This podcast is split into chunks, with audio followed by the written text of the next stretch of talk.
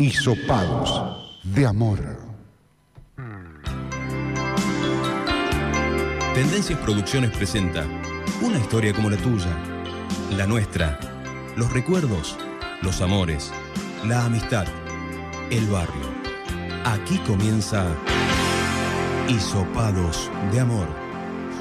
Cuando piensas en alguien sin hacerte preguntas y murmuras su nombre mil veces. En el capítulo anterior, Vale estaba empezando a pensar en plantearle a Agustín hacer un impasse en la relación. Charo, por su parte, estaba impactada y muy pensativa en reflotar los vínculos con su padre. ¿O no? Gabriel está dudando profundamente del embarazo de su esposa. Los números no le estarían cerrando. Luego de nueve meses ocurre lo esperado. Nace el niño.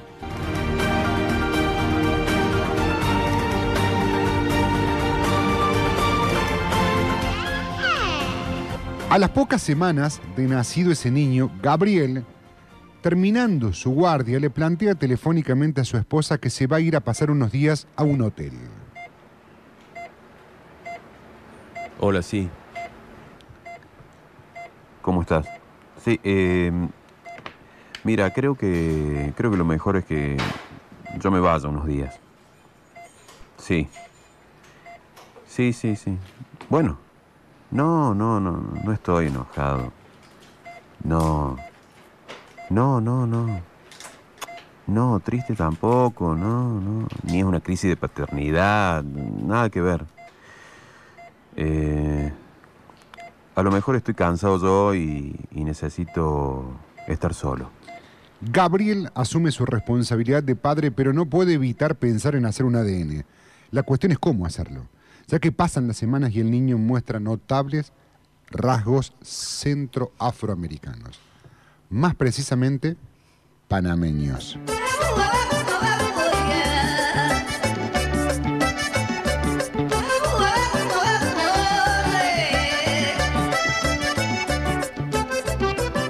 Vale, después de todo ese tiempo, estuvo pensando seriamente en terminar su relación con Agustín, pero cada vez que quieren iniciar el planteo, algo siempre interrumpe. ¿Qué sucederá ahora? Están los dos en un bar tomando una pinta y comiendo unas papas con cáscara y queso cheddar. Sí, man, de una, sí, ese DJ es un grosso, muy bueno. Escuchá, mañana sale Fútbol 5 con los privardos, ¿eh? Está, está, listo, listo, listo. Sí, te dejo porque vale, me hace seña que te corte. no, sí, bueno, dale, loco, abrazo. Vale un poco molesta porque ella no le hizo ninguna seña para que corte la llamada, aprovecha para ir a grano. Che, Agus. Che, Agustín, escucha. Te quería decir algo. Eh, hace tiempo, bueno, qué sé yo. Bueno, creo que En el preciso instante que Vale quiere decirle que la relación no da para más, Agustín saca una cajita con forma de regalo que adentro tiene las llaves de un auto eléctrico cero kilómetro. Vale no sabe cómo reaccionar, está impactada. ¿Y esto? Agustín, ¿qué es esto? No, una sorpresa que tenía preparada, nada. Me junté con, con unos amigos y me tiraron el dato de unos remates de bienes, no sé, de un esquema piramidal, ¿viste? Algo que salió mal y nada, tenía unos mangos y te quise hacer un regalito. Creo que nuestra relación va, va bien. Vale realmente está impactada con el regalo de Agustín, no puede creerlo. Su firme decisión de dejarlo se aleja cada vez más, como un barco en el horizonte.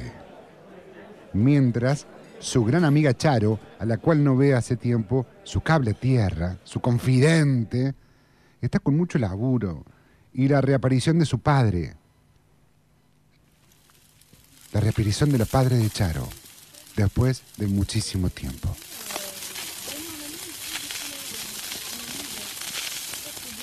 Pásame esos troncos. Pásame esos dos troncos de leña, Mabel. No, de esos no. No, de esos no, son muy chicos. Bueno, pásame tres. De aquellos, de aquellos que son de quebracho más blanco. Lávate las manos y fíjate. Sí, lávate las manos y fíjate esas papas que puse ahí.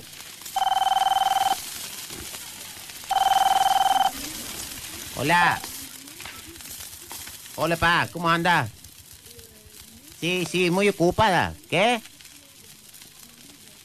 ¿A dónde? No sé, no sé, después te digo, ahora no puedo hablar. No, no, me enojo, no me enojo, pero estoy ocupada. Dale, dale, chao, chao.